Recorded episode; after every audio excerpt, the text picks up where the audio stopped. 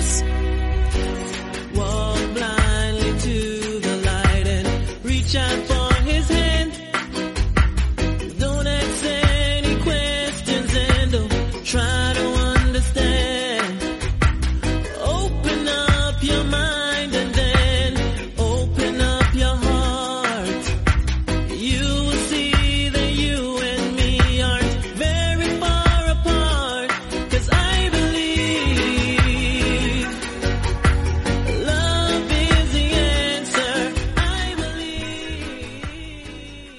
Buenas, bienvenidos a una nueva edición de MM Adictos. Hoy es 27 de octubre, martes. Allí tuvimos ese programa dedicado a Javi Nurmagomedov. Hoy lo que vamos a tener va a ser un conjunto, un par de cositas, un par de temas. Y es que este próximo fin de semana, a partir del jueves, se celebra Velator, un evento de Velator, muy interesante el main event de, ese evento de Velator. Y luego también al día siguiente un evento de One Championship donde hay hasta cuatro cinturones en juego. Ya lo habíamos ido comentando que se acercan dos grandes eventos, además por supuesto del retiro de Anderson Silva, pero el retiro de Anderson tiene su programa ya en forma de previa, además el análisis del domingo.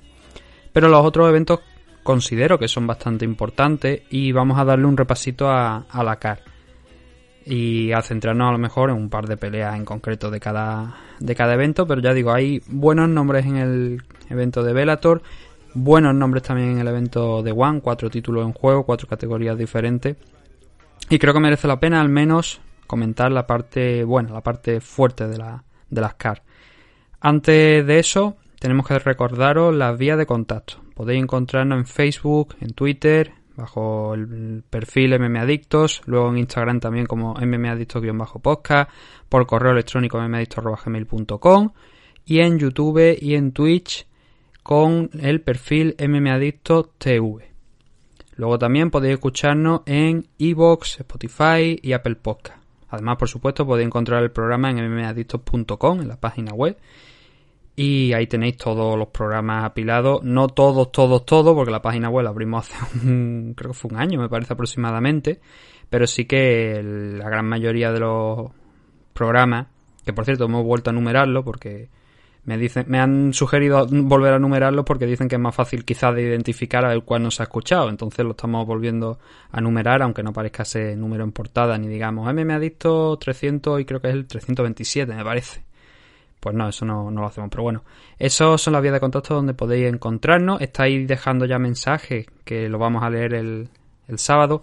Ya digo, tanto los que me estaban mandando a mí, que me habéis mandado un par de ellos, como los que estéis mandando a las cuentas del programa. Si los mandáis a las cuentas del programa es mucho mejor. Por aquello de. Están los mensajes directos también abiertos, por, por supuesto, para que los enviéis.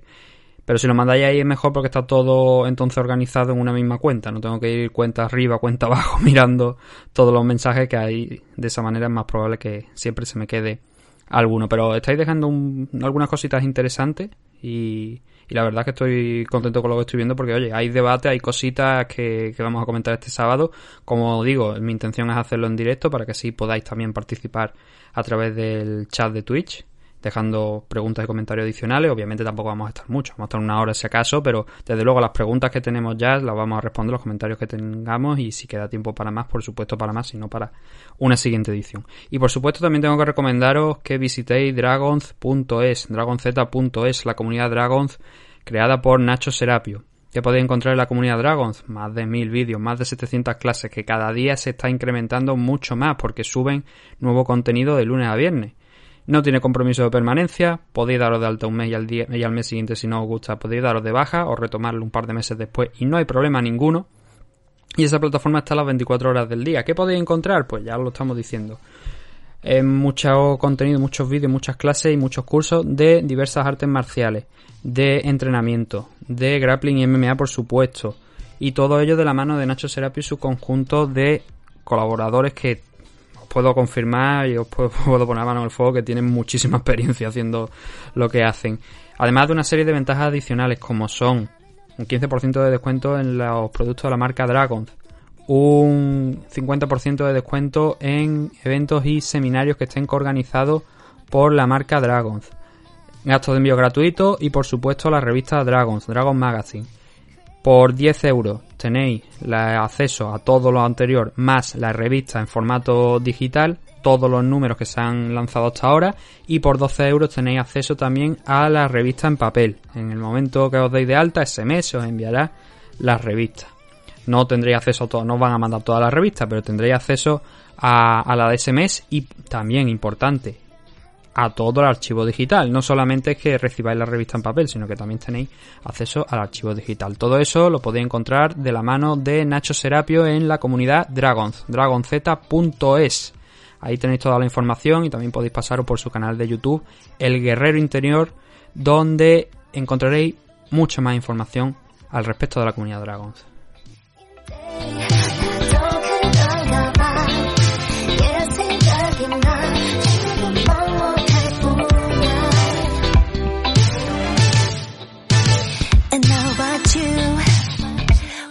화석처럼 끝없어린 그 시간 사이.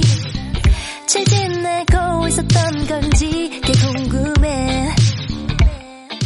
가끔은 El primero de los temas que vamos a tratar hoy va a ser Velator, ese Velator 250 que se celebra este próximo jueves 29 de octubre, que se celebra en el Mohegan Sun Arena, que es donde se está celebrando últimamente todos los eventos de Velator en suelo norteamericano. Ya sabéis que ha habido ese mes, más o menos, esos 15 días donde han estado realizando aquí eventos en Europa, en Italia, que tuvimos la participación al final solamente de Acoy Duque, pero que había mm, varios luchadores más planeados, Darwin Rodríguez, David Trayero, Nauces Trujillo, habría, había varios, pero al final no, no pudieron disputar sus combates por diversos problemas con sus rivales.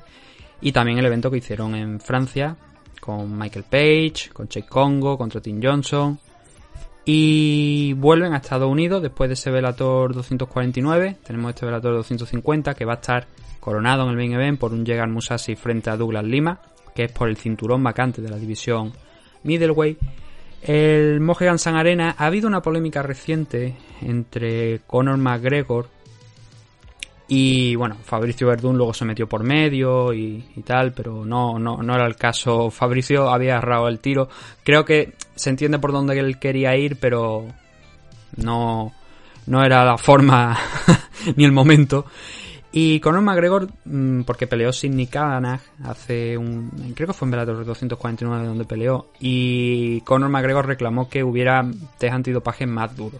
En el caso del Mohegan Sun Arena, Bellator no tiene una compañía, o sea, no tiene una figura como la usada que regule bien el tema de los test antidopaje, sino que se ciñen a lo que haya en la comisión eh, donde realizan el evento. En este caso, el Mohegan Sun Arena está, es un lugar, es un casino que lo lleva la, la tribu Mohegan, que es eh, una tribu india. Ya sabéis que hay reservas indias en Estados Unidos donde hay diversos, ya lo hemos comentado alguna vez, donde funciona de otra manera, no están sujetos a las leyes norteamericanas en sí mismas, sino que tienen su propio funcionamiento.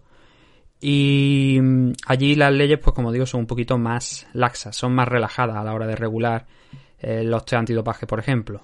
Le piden a lo mejor un par de muestras de sangre al- antes del combate y después del combate, como antiguamente, antes de 2015, se hacía en UFC, y ya está. Y a veces lo que se piden son test que no entran mucho en determinadas sustancias, sino que miran lo básico y a correr. Y por eso Conor McGregor reclamó eso. Y estoy de acuerdo con él, creo que una compañía como Bellator debería pues realizar test en esa línea. Pero bueno, al final eh, tenemos lo que tenemos. Y en esta CAR, como siempre, las CAR preliminar de Bellator son bastante amplias. Porque es como lo están haciendo últimamente y además estas CAR en situaciones normales se están pudiendo ver a través de, de YouTube.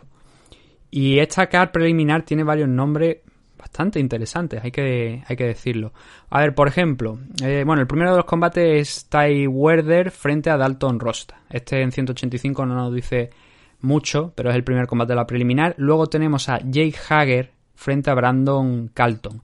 Este combate sí que nos dice algo porque Jake Hager es Jack Swagger, si seguías el mundo del pro wrestling, él era un pro wrestler, de hecho sigue siendo pro wrestler, pero ahora está metido aquí también en Bellator, debutó profesionalmente el año pasado en MMA, con una base de wrestling muy muy buena, un nivel alto, Y aquí de momento en, en Bellator va con dos victorias y una derrota y un, y un no contest. Todo eso en el 2019.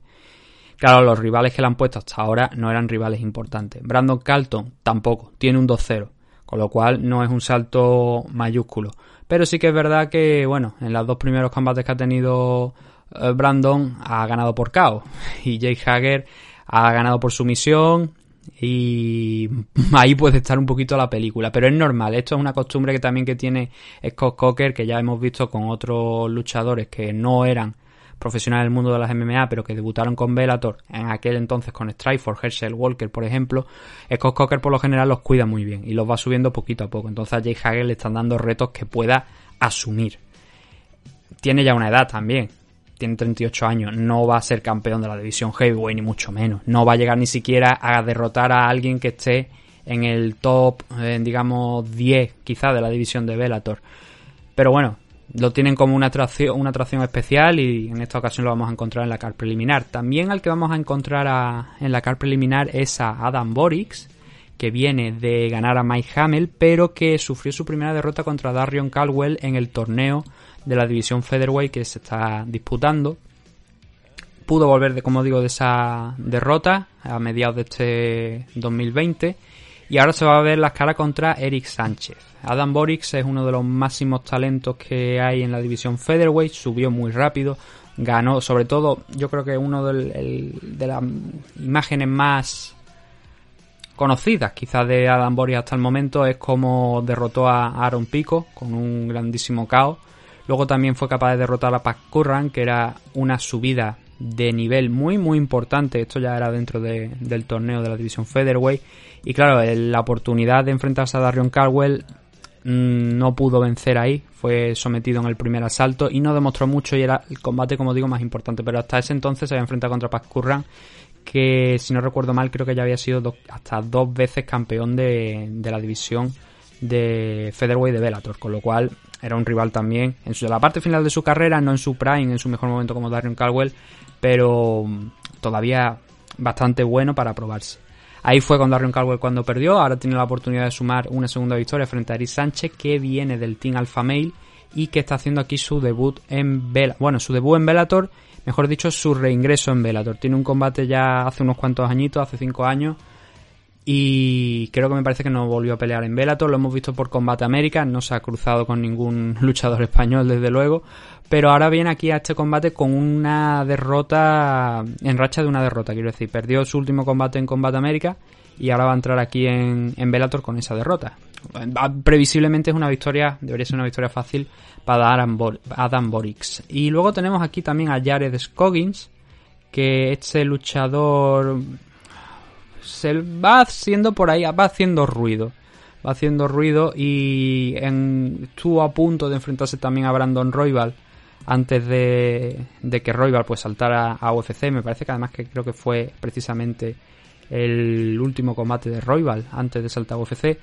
Y, y Scoggin se la ha visto muy, activo en, redes sociales y claro, estaba esperando esta oportunidad. Creo que es una buena adquisición para Bellator, pero veremos, como digo, si, si es capaz de, de ese hype que hay, que no es tampoco una barbaridad, pero sí que siendo un chico joven con un 10-1 de récord, pues siempre levanta algo de interés, sobre todo en una división Bantamweight que es quizá la más completa de, de Bellator y se va a enfrentar a Toby Misek, que curiosamente fue el hombre que dio la bienvenida a Eric Pérez, al Gollito, aquí a, a Bellator después de su paso por Combate América y que acabó derrotándole, acabó de hecho noqueándolo en el primer asalto en muy poquito tiempo, en, menos de un minuto.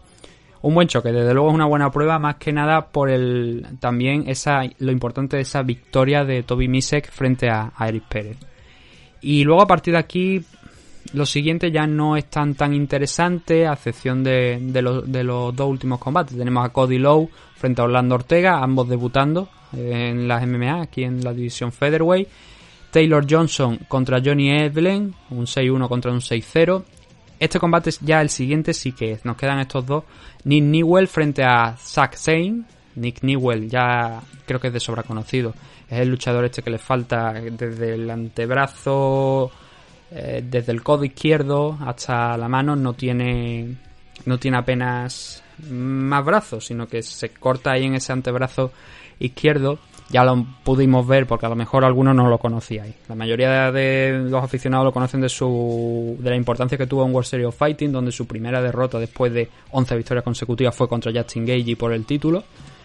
Y luego tuvo la oportunidad de entrar en el Contender Series, pero perdió, en, o sea, de entrar a UFC, pero perdió el combate que tuvo en el Contender Series y acabó recalando aquí en, en Bellator, donde tiene una victoria y una derrota. Una decisión dividida fue su, su último combate frente a Manimuro. Ahora va, a enfrentar a Zack Zane, que era un combate que tenía que haberse celebrado antes de la, de la pandemia, pero se cancelaron los eventos de Bellator. Y Zack Zane, también un luchador que pasa por el Contender Series, que tiene aquí una pelea en Bellator, que es una victoria. Nick Newell le están dando por el momento retos que pueda asimilar, sobre todo después de esa última derrota. Si hubiera vencido en su último combate, probablemente ya le hubieran puesto algo más. El combate es en 155 libras, también hay que decirlo. Y el último de los combates es alguien que ya sabe lo que es estar al máximo nivel. Estamos hablando de Bobby Buckler, que ya tuvo sus combatitos en, en UFC y en Strikeforce, no en Strikeforce en sí, sino en los eventos de Strikeforce que eran, digamos, un eran los Strikeforce Challenger, que era para eran dentro de lo que era la estructura de Strikeforce, pero era sobre todo para ir descubriendo nuevos talentos, por decir, por explicarlo de alguna manera. De hecho, de ahí han salido algunos luchadores importantes. Nuevos talentos, entiéndase también que no tenían por qué ser nuevos talentos, pero era como la, digamos, car preliminar, como por ejemplo cuando en ACB, que ahora ya han cambiaron de nombre, ahora que me parece que ACB creo que es AK. Eh, sí, es AK. Ellos hacían, antes de la car, de la car principal, hacían los eh, Young Eagles, que eran jóvenes talentos y tal, pues algo parecido era esto de Strike for Challenger, y Bobby, Bobby Beckler no tuvo un buen recorrido por, por UFC, donde creo que perdió todos los combates además, si no recuerdo mal. Pero luego ha estado por ahí dando vueltas en una compañía que es Shamrock FC, allí en Estados Unidos. Y ahora se ha ganado esta oportunidad después de bastantes victorias. Ha estado allí peleando, incluso hasta el campeón Welter. Parece que se ha fijado finalmente Velator en él y, y, se lo lleva. Se lo lleva con un 33-13 de récord, 170 contra Sabah Homasi, que viene de vencer a Kartin Milender en lo que creo que fue también, déjame que lo compruebe porque es que no, pero creo que fue el debut de Kartin Milender en Bellator. No, no fue el, debut de Kartin Milender, fue el segundo combate que tuvo Kartis y, ganó ahí Sabah Homasi. Sabah Homasi es un buen luchador. Este chico también lo hemos visto en UFC, donde también, al igual que, que Bobby, no tuvo suerte, perdió los tres combates que tuvo. De hecho, eh, se enfrentó dos veces contra Abdul Razak Alassan y ahí fue donde acabó su carrera en, en, en UFC porque perdió los dos combates. Y volvió luego a Bellator, eh, porque había estado también antes, pero ha vuelto aquí a, Bellator.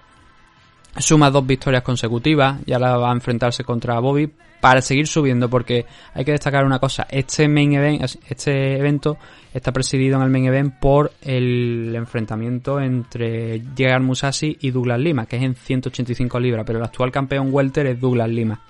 Por eso, si vamos añadiendo nuevos contenders, pues mucho mejor. Desde luego hay muchos antes que Bobby Welker o Homasi. Hay muchos antes.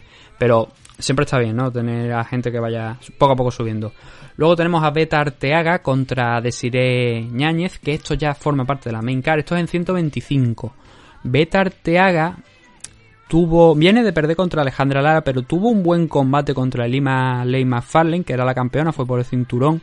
El combate que él se paró por un corte, pero hasta ese momento le estaba planteando un combate interesante a, a Lima Ley McFarlane. Y creo, para mí lo justo en aquel momento habría sido una revancha entre ambas por el tema del corte. El problema es que ha perdido con, con, Alejandra Lara. El año pasado, a finales del año pasado, perdió contra Alejandra Lara, contra la, luchadora colombiana, y eso hace que mmm, obviamente no pueda tener esa oportunidad. Pero es una buena luchadora. A mí me gustó mucho lo que hizo. Si tenéis la oportunidad y encontráis ese combate contra Lima Ley, echarle un vistazo porque para mí fue la luchadora más completa que se había enfrentado hasta ese momento, o por lo menos la que más guerra le había presentado a, a Ilima. Luego, eh, como digo, de Sire Ñáñez, viene de, también de Combate América, viene de perder contra Melissa Martínez y ahora afronta esto con un 5-2 solo de récord. pero también es que Beta Arteaga está con un 5-4, así que tampoco es que haya mucha diferencia. Este es el primer combate de la main card. Luego tenemos a Henry Corrales contra Brandon Girth, que es un buen enfrentamiento en la división Featherweight. Em, Henry Corrales perdió contra Darion Caldwell, creo que fue la primera ronda del torneo. Y luego perdió también contra Juan Archuleta a principios de este año. Lo que ya luego, bueno, era en la división Featherweight, pero eso también le sirvió a, como, entre comillas, excusa a Juan Archuleta para también poder dar ese paso a, por el cinturón Bantamweight que vivimos hace un par de meses. Y enfrente va a tener a Brandon Gears, que como digo, es un también un más que digno luchador, con un 16-9 de récord, un tipo que lleva aquí muchísimos años también en, en Bellator y que viene de perder contra Miles Jury en febrero de este año, el ex UFC, que creo que también me parece que fue el primer combate que cogió aquí, no el segundo, el primero fue contra Benson Henderson, el segundo fue contra Brandon Gears. Y, y ahora tiene la oportunidad de enfrentarse a Henry Corrales favorito. Yo creo que Henry Corrales es de sobra capaz, dado lo que hemos ido viendo. Tuvo una muy buena racha que le ganó, que, en la que sumó cinco victorias, incluyendo una victoria sobre Aaron Pico, que eso fue lo que le valió el entrar en el torneo Featherweight. Y hombre, ahora viene con dos derrotas consecutivas, pero claro, estamos hablando de que perdió contra el ex campeón de la división Bantamweight y contra el actual campeón de la división Bantamweight. Entonces, queda un poquito excusado, ¿no? Disculpado por el tema. Ahora si pierde contra Brandon Gears, entonces sí que quedará en problemas. Este es un buen combate, la verdad es que es un buen main event. Estamos ya cerca de que se vaya a reanudar ese torneo de la división Featherweight. Y de momento, pues oye, tener estas peleas también para seguir moviendo un poquito la división, que no se quede solamente esperando a esos enfrentamientos de... Me parece que ahora mismo todavía queda una parte de la primera ronda, si no recuerdo mal. Y no de la primera, sino ya de la segunda, porque como había como unos combates clasificatorios, que eran los combates de la primera ronda también, digamos, y luego ya empezaba el torneo de alguna manera oficial. Todo esto, si no recuerdo mal, porque es que el torneo se tuvo que cancelar, se tuvo que parar por el tema de también de la pandemia.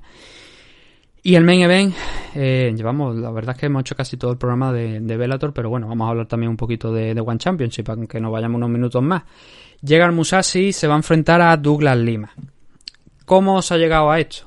Pues llega el Musashi, perdió el cinturón contra Rafael Lobato Jr., Rafael Lobato Jr. luego fue diagnosticado, realmente fue diagnosticado antes, pero luego fue cuando un problema, creo que era, era en la cabeza, pero era un problema, mmm, no sé si tenía, no, recuerdo exactamente qué, qué- cuál era el problema que tenía Rafael Lobato Jr., pero es un problema en la cabeza, es, eh, no sé si era un problema cerebral o algo que estaba causándole una presión y tenía que tomarse una presión en el cerebro, en el cráneo y tenía que tomarse un tiempo. No recuerdo exactamente la enfermedad y la verdad es que no, no lo he buscado, pero sí que eso le obligó, a pesar de intentarlo una y otra vez, a tener que dejar el cinturón vacante, el cinturón que le quitó a, a Llegar Musashi.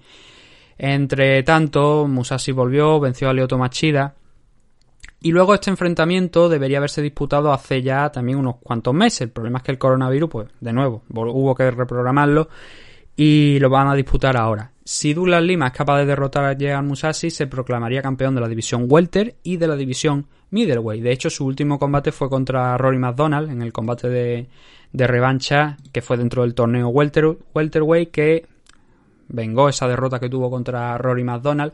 Llevaba bastante, llevaba unos, unos dos, tres añitos sin perder eh, Douglas Lima hasta que perdió el cinturón contra, contra Rory McDonald y luego fue capaz de vencer una segunda vez de esos tres combates que tuvo contra Koreskov a- al ruso, avanzar de ronda contra Michael Page, la primera derrota profesional de Michael Page, dejándonos una gran imagen desde luego con el K como se produjo, atacó a una Loki y cuando estaba cayendo por la pérdida de equilibrio Michael Page le conectó un uppercut y lo mandó a la habitación del sueño. Y luego venció la final por decisión unánime contra Rory McDonald. El problema aquí, quizás para Douglas Lima, es que está fuera de su entorno natural y no es precisamente un rival sencillo el que tiene por delante. Douglas Lima ya ha estado peleando en alguna ocasión por encima de las 170, pero no es lo normal. Lo normal aquí en Velator ha sido esa 170 y entonces ponemos, podemos poner que probablemente estén por encima incluso hasta lo mejor de las 180, 185 a lo mejor puede que esté Douglas Lima naturales más o menos. La verdad es que no sé cuánto, cuál puede ser el peso fuera de competición, pero lo que sí estoy seguro y lo que de lo que podéis estar seguros es que llega al Musashi pesa bastante más. Y este hombre está en la división light heavyweight, no solamente porque haya estado compitiendo en alguna que otra ocasión en las 205 libras, sino porque es lo normal, es lo fuerte. ¿No competido en la división? Sí, sí, hombre, por supuesto. claro, es que, ¿sabes? Porque yo tengo mi, mi idea mm, en el cerebro y entonces he empezado a bajar y digo yo, para confirmar la idea, digo yo, a ver si me lo estoy inventando. No, no, obviamente a Musashi lo hemos visto en 205 libras. Lo que pasa es que lo vimos fuera de UFC. Cuando entró en UFC peleó en 205 libras su primer combate, pero luego bajó a 185. 185 es realmente el peso bueno para, para Musashi. Pero, como digo, puede llegar hasta más de las 205 a lo mejor si se lo propone. Y por eso son malas noticias para, para mm, Douglas Lima. Lo positivo para Douglas quizás es que Musashi hizo un mal combate contra Rafael Lobato Jr., pero también es verdad que Lima no es Lobato Jr. en temas de, grappling, de wrestling, de intentar llevarse a Musashi al suelo, estar agobiándolo contra la jaula. Y entonces debería ser un combate bastante más abierto. Personalmente creo que Douglas Lima no es el favorito para, para este enfrentamiento. Yo creo que Musashi tiene más armas, más experiencia, más tamaño, más físico para aguantarle. Pero también hemos visto un combate donde Musashi en un principio era favorito y donde acabó cediendo por falta de concentración. No creo que sea el caso, ya que estará bastante motivado, entiendo, por ser un combate por el cinturón de la división middleweight. Pero Douglas Lima le puede dar un susto también. No, como digo, siendo favorito, pero una vez se cierra la puerta puede pasar cualquier cosa. Musashi lo conocemos arriba también en el striking y también tiene un, grandísimo suelo. Entonces yo creo que es un pelín más completo que Douglas Lima, pero sí, desde luego sin menospreciar el trabajo de, de, Douglas. Es un buen striker, el brasileño, y creo que puede poner en alguna situación complicada a, Musashi, pero va a tener que luchar al 120% quizá para poder minimizar esa diferencia de tamaño que hay entre uno y otro. Sobre todo, como digo, en peso. Más que en altura en alcance, sobre todo en peso, que es donde creo que se va a notar. Nunca he escuchado que Douglas Lima esté por encima de la 185.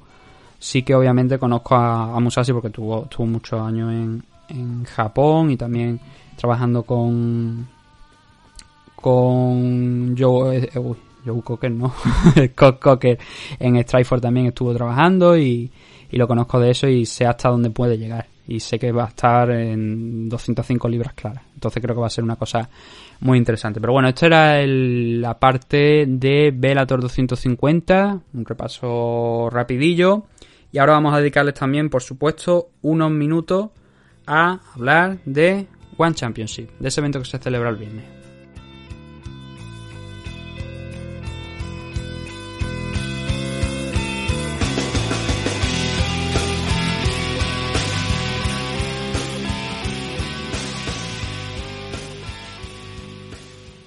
Los Caballeros de Oak es un equipo deportivo especializado en la práctica de las artes marciales mixtas, el jiu-jitsu brasileño y la modalidad de grappling. Los Caballeros de Oak cuentan con un centro de operaciones ubicado en el White Peak CrossFit de Valladolid y diversas filiales como la recién incorporada en el Nam Bandoyo de Torre del Mar, en Nerja, Málaga. Como director técnico del equipo, tenemos al entrenador y árbitro internacional de MMA, Óscar Panadero, quien dirige el equipo apoyado de varios de sus entrenadores asistentes en las distintas secciones del equipo. Todos nuestros entrenadores y ayudantes están debidamente titulados y acreditados en la modalidad en la que imparten sus respectivas disciplinas. A su vez, Óscar Panadero imparte clases en el Campio Club Experience de Sabadell, Barcelona, y cuyos competidores se integran al grueso del equipo. Podéis encontrar información sobre los Caballeros de Oak en sus redes sociales oficiales de Instagram y Facebook. visitando su canal de YouTube, Los Caballeros de Oc, o solicitar información mediante correo electrónico a loscaballerosdeoc.gmail.com. Nuestras diversas academias y escuelas de MMA atienden las necesidades de todo tipo de practicantes, desde principiantes a competidores profesionales internacionales. Estamos especializados en crear luchadores desde cero mediante nuestra escuela. No lo dudes y acércate a conocernos. Únete a los Caballeros de Oc.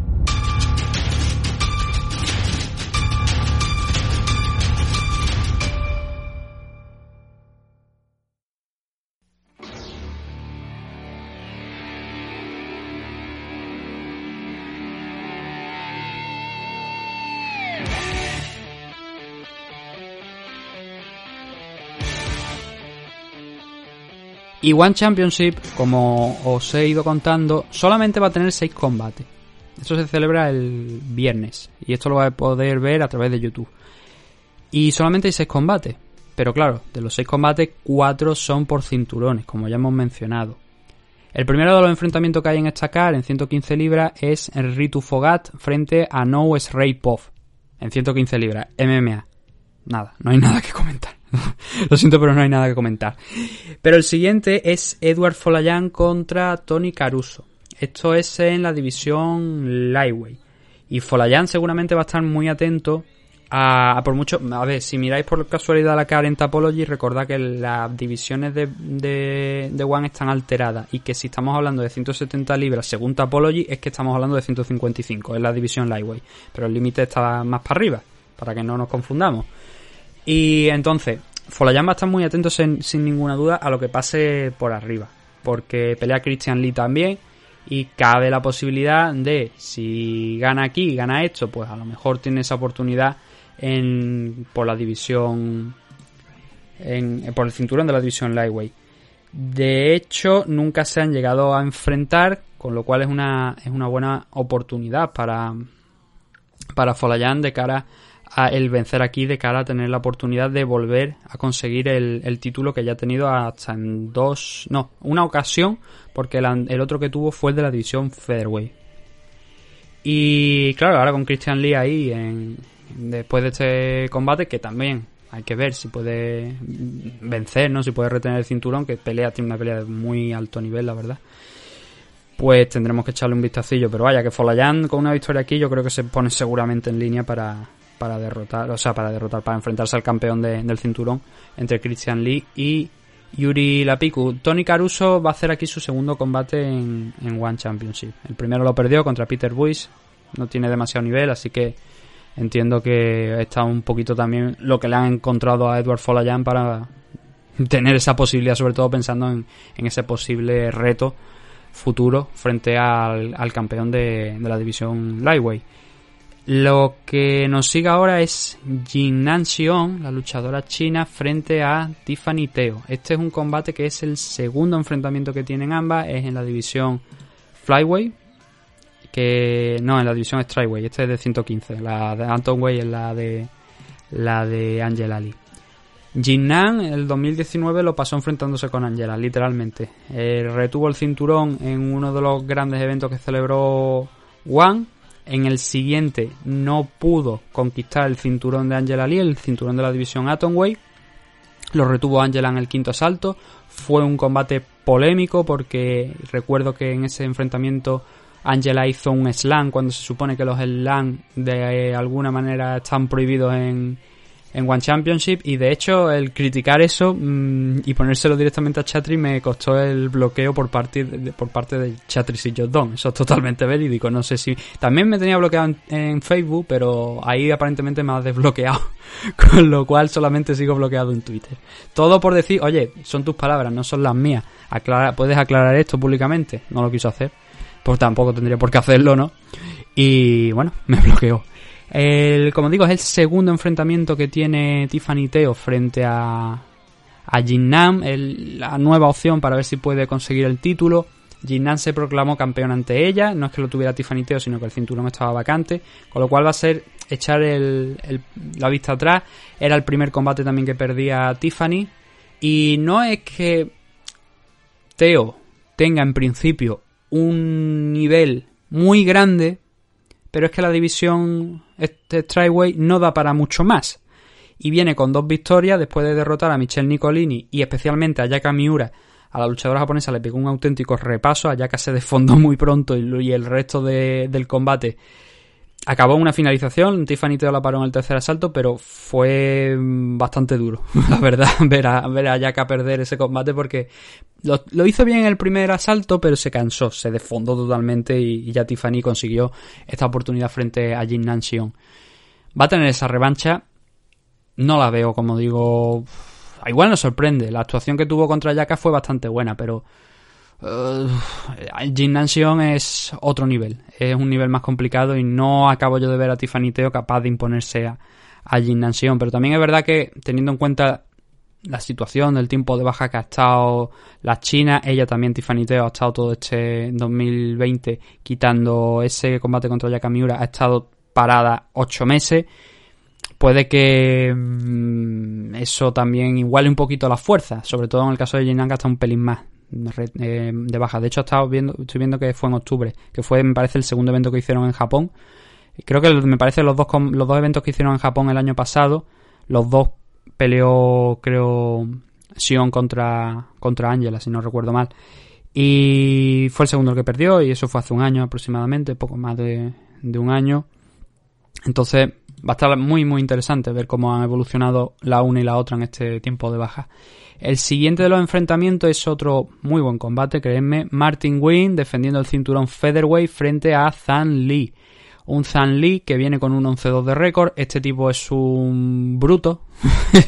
es un bruto. De hecho, participó en el Danaway Contender Series, pero no entró y eso que finalizó a su rival por una patada, por una patada alta seguida de unos cuantos puñetazos. Recaló en la. Acabó en la LFA, donde perdió el combate que tuvo por el cinturón Featherweight con la LFA. Y a partir de ahí, One creo que hizo un muy buen movimiento firmándolo. Y los tres combates que ha tenido aquí en One, los tres los ha finalizado. Y además, cada cual más burro. El primero contra Yusuf Sauda Sadulaev por un rodillazo en el segundo salto, al inicio del segundo salto. A Boku, a Kotetsu Boku lo puso a dormir con un hook en apenas minuto y medio. Y luego también fue capaz de derrotar al japonés Ryogo Takahashi a principios de este año, también por finalización por golpe. Y está a un nivel brutal. O sea, este tío es un salvaje. Y Martin Wynn es otro igual. Con lo cual, este combate es de, de alto nivel. Martin Wynn tuvo en un momento el sueño de proclamarse campeón en hasta tres categorías diferentes. Ganó el Featherweight, que es el que. Bueno, ganó el Featherweight, ganó el cinturón. Lightweight. Es que. al final, espérate, que me, me estoy confundiendo con lo de. Ganó el Bantamweight. Ganó el Featherweight, que es el que tiene ahora, efectivamente. Ganó el Bantamweight, ganó el Featherweight. E intentó ganar creo que fue el Lightweight, me parece que fue también, y no, no lo consiguió. O no fue... No lo recuerdo, es que ahora mismo me lío con lo de- Al final me acabo liando con lo de las divisiones de, de One, y me suena que bajó a enfrentarse a la, a la Bantamweight. Y bueno, el caso, que él intentó, intentó conseguir tres cinturones, al final consiguió solamente dos, eh, los tuvo a la misma vez, eso sí que hay que mencionarlo, que los tuvo al mismo tiempo, pero no consiguió también volver a sumar un tercero, así que se quedó ahí en ese tiempo y al final ahora solamente se quedó con el de la división Featherweight, que es el que tiene actualmente, y va a enfrentar a, como digo, a Zhang Lee, que es un puñetero animal. El Martin Wing entrena con el campeón también de la división Middleweight Light Heavyweight, Aun La Ensan, que es el que está en el main event. Y entrenan, creo que han estado entrenando en Estados Unidos. El equipo, ahora mismo no lo recuerdo exactamente cuál era el equipo, pero era un equipo potente. Era un equipo de donde compartían, sí, es el, es el Sanford, es el, el- gimnasio de, de Robbie Lawler, de Anthony Johnson y compañía. O sea, que están rodeados, y de Duriño también, que están rodeados de, de gente muy buena, de un altísimo nivel, incluso de Kamaru Usman también. Eh, han estado entrenando en Estados Unidos porque lo he visto, lo he ido viendo por sus publicaciones en redes sociales durante el tiempo de la pandemia que estaban allí y estaban entrenando, así que han seguido mejorando. Son, de hecho, yo creo que aún la Sam, una vez Giri Prochaska entra en UFC, probablemente sea el light heavyweight mejor de los que quedan en fuera en el mercado. El cinturón que va a defender aquí es el de la middleweight, pero bueno, ahora vamos con eso, porque el siguiente de los combates que tenemos es Christian Lee frente a Yuri Lapicus. Christian Lee es el hermano de Angela Lee, como todos podéis adivinar, y ganó el cinturón, de hecho se, lo ganó a, a Aoki, cuando no mucha gente pensaba que eso fuera a ser posible, pero lo consiguió. Consiguió derrotar a, a Aoki, proclamarse campeón, y luego tuvo un combate contra Ars- Arslan Aliyev, que fue en la final del torneo. Lo diré, en el torneo Lightweight, porque resulta que el luchador que. hu- Ahí hubo una alteración en aquel torneo de luchadores que tuvieron que salir, que iban a pelear y que tuvieron que salir. Finalmente entró Christian Lee y tuvo la oportunidad. Y claro, obviamente, si se puso, se, al imponerse a Arslan Aliyev, quedaba fuera de toda duda la posibilidad de enfrentarse por el título, porque si lo había ganado no, no procedía, ¿no? O sea, no tenía sentido que se volvieran a enfrentar nuevamente por el título. Ya la había derrotado una vez en la final del torneo. Y entonces Christian Lee, que no estaba programado para ese torneo en un primer momento, al final se encontró con la victoria por la situación de que hubo de, salida de luchadores lesionados, de luchadores que no podían pelear. Y ahora va a hacer la primera defensa frente a Yuri Lapicus. Este es un buen luchador también. Si hemos hablado de, de Zan Lee frente a Martin Wynn diciendo que el contender es un salvaje, en el caso de Yuri Lapicus tiene un nivel de suelo muy muy bueno. Fue capaz de derrotar a Marat Gafurov en su último combate, que eso no es nada, absolutamente nada sencillo teniendo en cuenta que estamos hablando de un ex campeón de la categoría, de, la división Bantamweight. Y Yuri Lapicus ahora va a hacer este combate. Aquel combate de hecho no fue en la división Bantamweight, aquello fue en la Lightweight. Ese fue en la Lightweight. Y ahora va a defender, va, a tener esa oportunidad de derrotar a Christian Lee. Christian es un buen luchador, es muy completo. Vencer a Shinyaoki no es nada sencillo y cada vez ha ido más. Lo que pasa es que es muy joven, solamente tiene 22 años. Y Yuri Lapiku también, digamos que es un luchador que es joven, pero que tiene más experiencia, tiene más años que él, a pesar de estar muy igualado en, en temas de, de, de número de peleas. Pero a nivel de competición, me da la sensación de que Yuri Lapiku es más completo quizás que Christian Lee, pero claro, también pensaba lo mismo cuando se enfrentó Christian a Shinya Aoki. Y, hombre, también es verdad que Aoki tiene una debilidad que son los strikers que si no es capaz de llevar a, su rival al suelo, se le complica mucho la cosa. Con Christian Lee no lo consiguió y acabó noqueado. Entonces, si la Piku no le lleva al suelo, entonces se le va a empezar a complicar un poquito más las cosas. Pero ambos luchadores están bastante igualados en tema de. prácticamente en todo, ya digo, en experiencia, en número de combate, en habilidades. Yo creo que, ya digo, levemente me parece que la Piku es más completo. También quizás me influye el hecho de haber visto ya perder en alguna que otra ocasión a, a Christian Lee. Pero va a ser un combate muy muy interesante. Los dos, y sé que estoy repitiendo mucho lo de muy interesante, pero es que de verdad, es Chakar quitando, si de los cuatro combates, quitando el primero quizás de, de los cuatro por el título, el Jin, el Jin Nansion contra Tiffany Teo, que quizás lo más interesante es saber eh, cómo han evolucionado ambas, especialmente Teo, de cara a, una, esta segunda oportunidad. El resto sí que son muy interesantes. Para mí este evento, a pesar de haber hablado ya de Bellator, este evento para mí sí que es el, más importante del fin de semana, obviamente con el tema de, UFC. Pero este es uno de los eventos que hay que seguir y además que es gratuito, así que no tenéis excusa ninguna. El último de los combates. ¿Qué es lo que tenemos en, el último? El Aun Laen San frente a Rinier de Reader. Esto es en la división Middleweight, como podéis ver en el cartel si tenéis el cartel por frente, pues eso, lo tenéis. Eh, División Strikeway femenino, Lightweight el de Lee contra la Picus, Featherweight el de Nguyen contra Zhang y ahora el cinturón Middleweight. Aún la en San os recomiendo que, bueno, ya os he dicho, entrena con Martin Wynn, el mismo gimnasio de Cameron Man, que Anthony Johnson, que Robbie Lawler y compañía.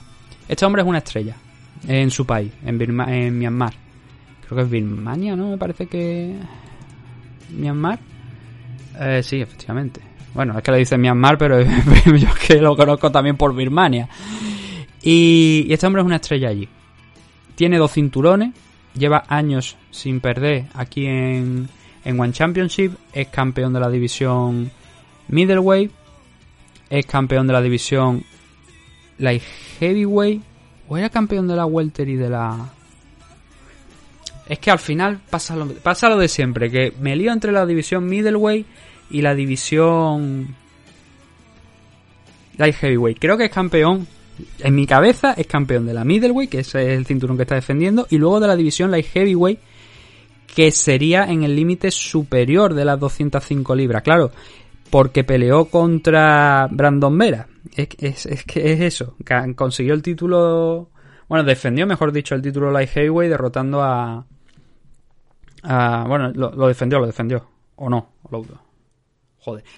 One, o lo tienes muy claro, o se te complica mucho la cosa. Pero no, defendió el cinturón Light Heavyweight frente a, Brandon Vera. Sí, porque en ese momento lo tenía tenía los dos, los dos cinturones. Disculpad el, el cluster fuck que está siendo One, pero es que al final siempre me pasa lo mismo. Tengo la idea clara, pero claro, cuando empiezo, por ejemplo, a mirar los datos de Tapology para decir, oye, este cinturón, este tal y cual, y veo Catchway, Light Heavyweight, digo, no, dejadme de tontería, ponerme lo correcto, decirme Middleweight, decirme Light Heavyweight, porque es que el de, la, el de la Light Heavyweight, como sabéis, como todo es una categoría superior, el límite está por encima de las 205 libras, sería más Heavyweight.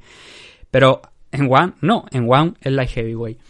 Y es un luchador muy completo. Tuvo un combate muy, muy importante, muy bueno. Eso les recomiendo que lo busquéis en YouTube si no conocéis a, este luchador y que le echéis un vistazo. Fue contra Ken Hasegawa. El primero, el segundo no, en el segundo le pasó por encima. Pero el combate que tuvo contra Ken Hasegawa le pasó. O sea, se dieron con todo lo que tenían. En el segundo le pasó por encima, pero en el primero se dieron con todo lo que tenían y fue uno de los mejores combates de, del año. Diga lo que diga la gente. Ese Ken Hasegawa contra Ensan, el primero fue uno de los combates del año. Eh, a partir de ahí, pues varias defensas de, del título, esa defensa que tuvo por el cinturón Light Heavyweight en el segundo evento que se celebró en, en Japón, eso fue a finales de 2019, el mismo D'Angelo Ali contra Sion, y ahora va a hacer esta defensa contra Reinier de Reader, el luchador holandés que viene con un 12-0 de récord, que se ha ventilado a todo lo que le han echado aquí en One, que tampoco es que haya sido mucho, pero Ron Fan, Gilberto Galbao, un luchador con muchísima experiencia, más de 35 combates, y luego Leandro Ataides. No hay una división, el problema es que si bien One tiene una división lightweight fuerte, una división eh, featherweight, bantamweight, flyweight, que son muy interesantes, el problema es que las superiores no tienen tanto nivel. O sea, no hay tantos luchadores siquiera y tampoco hay tanto nivel. Y entonces, aún la Ensan, a pesar ya de tener, estar por encima de los 35 años, es un es doble campeón por eso quizás, porque hay falta de competición. Y ahora va a tener una prueba dura. Va a tener una prueba dura. Estamos hablando contra un tío que tiene un altísimo porcentaje de sumisiones, pero que va a tener la tarea complicada de tener que llevar al suelo a un chico que vemos que puede pelear por encima de la división light heavyweight, que puede tener un peso por encima. Y va a ser una tarea complicada, pero al menos tenemos que dar gracias que está invicto al igual que Yuri Lapiku, que por lo menos estamos hablando de luchadores que se han ganado esta oportunidad, no que hayan firmado a cualquiera o que se hayan encontrado el primero que pase y le han dado la oportunidad por el título. No son contenders, tanto Zan Lee como Yuri Lapiku como Rainier son contenders que se han ganado su oportunidad. Con lo cual, con ese combate son solamente 6 peleas, pero claro, teniendo en cuenta que cada combate por el título se puede ir a 25 minutos, porque son 5 asaltos de 5 minutos, es normal que solamente haya 6. Y eso es todo lo que tenemos en, en esta car de One Championship. De verdad, a lo mejor habéis quedado como diciendo, bueno, pero ¿en qué categoría de peso? Yo sé, es que a, mí me, me, pasa mucho y a pesar de saber cuáles son las categorías, al final me acabo liando, ya digo, por los datos que tengo delante. Pero os recomiendo de verdad que veáis este, este evento. Si no queréis ver los dos combates anteriores a los combates por el título, Creo que el de Edward Folayan contra Tony Caruso va a estar en juego, eso seguramente, la oportunidad de enfrentarse luego al ganador del Christian League frente a Yuri Lapicus. Pero los cuatro restantes, no hay nada que me haga pensar que no van a ser entretenidos. Entonces, os recomiendo verlo, aprovechar que es gratis, que es el, la tarde del 30 de octubre. Si no tenéis nada que hacer, que ahora mismo pues ya el toque de queda está a las 11 o a las 12 o a las 10 incluso según la comunidad autónoma. Pues lo podéis ver por la noche también tranquilamente en vuestra casa, que se ve a través de YouTube y, y así disfrutáis de lo que previsiblemente debería ser un gran evento.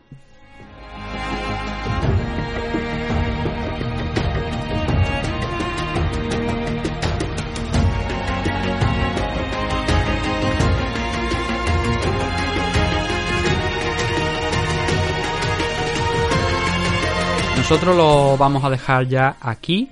Nos hemos ido otra vez a 48 minutos, por encima de 48 minutos. La verdad es que, a ver, os podéis quejar quizá lo mejor del contenido, pero de la duración de los temas que se tratan no me podéis decir nada. Cojones, que, hemos hecho casi una hora, dos días seguidos cuando íbamos para, 40 para 25 minutos nada más. Mañana lo que vamos a tener va a ser, eh, mm, si todo va bien, vamos a tener a mano. Vamos a tener a mano y vamos a hacer una charla, un debate, que eso eh, confío que sí van a ser solamente 30 minutos, de la división Lightweight, de lo que esperamos en los próximos meses, de la situación sobre todo, cómo quedan las cosas ya una vez que Javier Nurmagomedov se ha, se ha retirado.